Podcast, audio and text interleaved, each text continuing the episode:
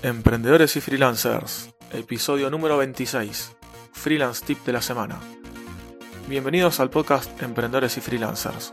Mi nombre es Aníbal Ardid, soy consultor y desarrollador web desde hace más de 18 años, especializado en startup y nuevos emprendimientos. Los Freelance Tip son episodios donde les voy a hablar sobre una herramienta o servicio en particular cada semana. En el episodio de hoy les voy a hablar sobre una genial herramienta gratuita online. Su nombre es Canva. Comenzamos. Seguramente muchas veces te ha pasado que tenés que hacer algún diseño y no sabes por dónde empezar. Por supuesto, esto a la mayoría de diseñadores no les pasa, ¿no? Pero bueno, al resto de los mortales nos cuesta bastante o muchísimo a veces poder encontrar una solución de diseño a nuestros problemas, por así decirlo.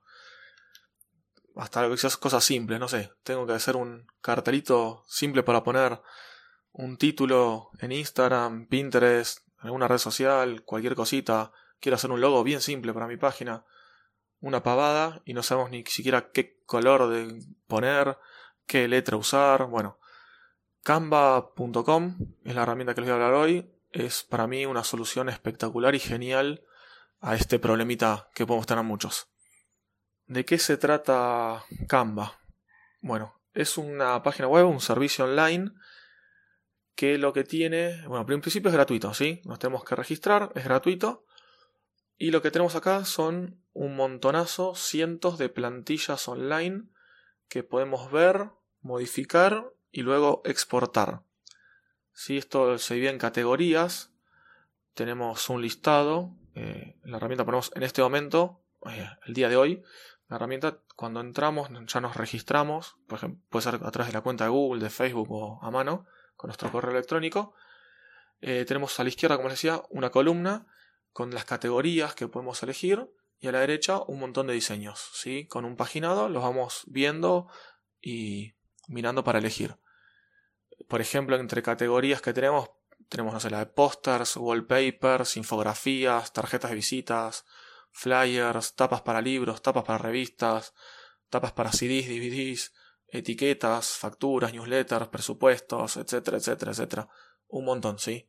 Y en cada una, como les decía, hay un montonazo de diseños ya prehechos. Entonces, ¿cómo usamos este servicio? Bueno, primero antes que nada nos tenemos que registrar, como les dije es gratuito, podemos usar algún inicio de sesión social como Facebook, Google, y si no, bueno, ponemos el correo electrónico.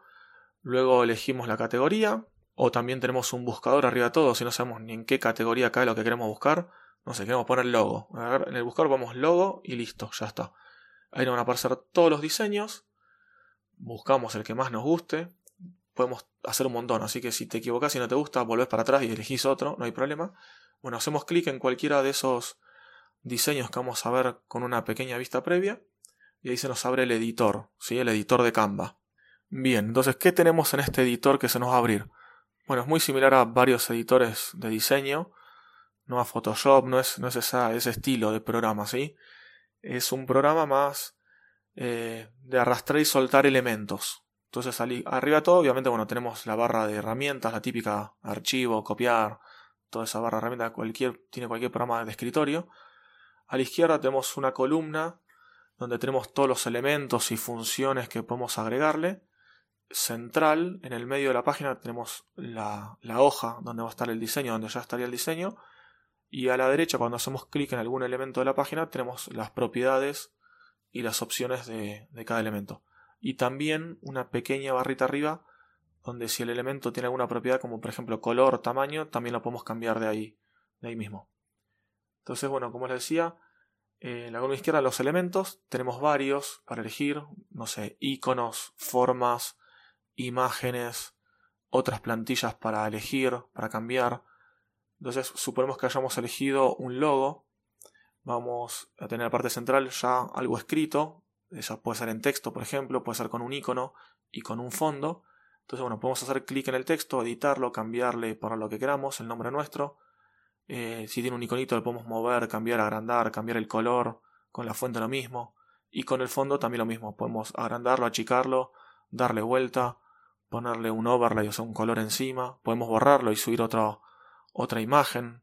el logo lo mismo, el icono, la fuente la podemos cambiar, borrar, todo a gusto nuestro. Entonces, bueno, como les decía, la parte de la izquierda donde tenemos los elementos, si queremos agregarle algo nuevo, simplemente lo buscamos en la categoría que sea, en el dibujito que sea, hacemos clic y listo, ya nos, se va a meter dentro de nuestra página, dentro del diseño.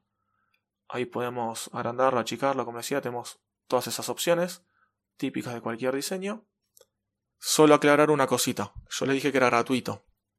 Es gratuito todo el uso de la plataforma y muchísimos elementos y muchísimos de todos los eh, diseños que están prehechos. Las plantillas que están hechas en realidad son todas gratuitas. Lo que quizás no es gratuito es alguno de los elementos que la componen.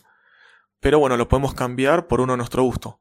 Por ejemplo, elegimos una tapa de una revista, por ejemplo, ¿no? Y no sé, de fondo tiene una imagen, que esa imagen es paga. Bueno, esa imagen que es paga, si nos gusta, bueno, directamente la compramos. Si nos dice el valor, no recuerdo si hay parten de un dólar o menos, la podemos comprar. Si no, lo contrario, borramos esa imagen y subimos una propia, bajada de alguna base de stock gratuita, o una propia que ya tengamos, o ponemos alguna otra imagen que ya venga gratuita en esta plataforma. ¿Sí? Esto eh, aparece como con unas, unas coronitas, como con unos simbolitos, una corona así de rey, eh, que ahí nos indica si es premium o no y si tenemos que pagar para usarlo. Eh, como les decía, se puede pagar por elemento al momento de, exportarlo, este dibujo, el diseño que hemos hecho, o si no, también podemos pagar mensualmente o anualmente la versión premium para usar todos los elementos. El costo más o menos es de 12, 13 dólares, 12,95 si pagamos mensual y si no 9,95 por mes si pagamos el plan anual.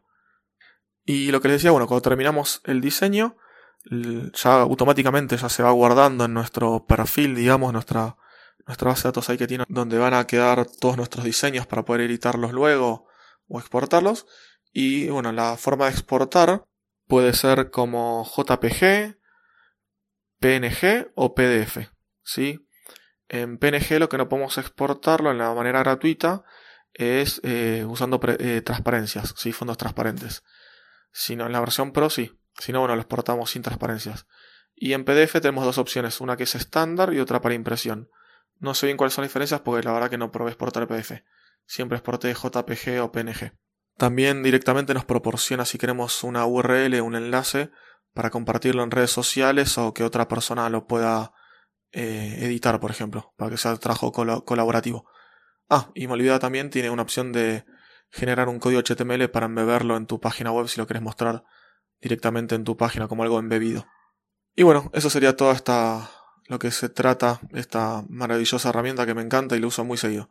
Cuando yo, por ejemplo, hago los, los gráficos para subir a redes sociales como a no a Twitter, sino a Instagram, y me olvidaba, y a Pinterest, ahí sí subo un gráfico nuevo, no el típico, la típica imagen que pongo en el post, sino pongo un, una diferente imagen con un texto y una imagen de fondo más linda para, para subir en esas dos redes sociales por lo menos, en Pinterest y en Instagram. Y bueno, ahí con esto terminamos. Cualquier comentario, sugerencia o una herramienta que me quieran recomendar son bienvenidos. Me lo mandan por privado o lo suben como un comentario en algunas plataformas de podcasting. Para contactarme ya saben, lo pueden hacer desde mi página web ardid.com.ar o bueno, cualquiera de mis redes sociales. Les agradezco también si lo pueden compartir a algún conocido o en las redes sociales o darle me gusta y escribir comentarios en las plataformas de podcasting. Muchas gracias por escucharme y te espero el lunes con un nuevo episodio de novedades semanales.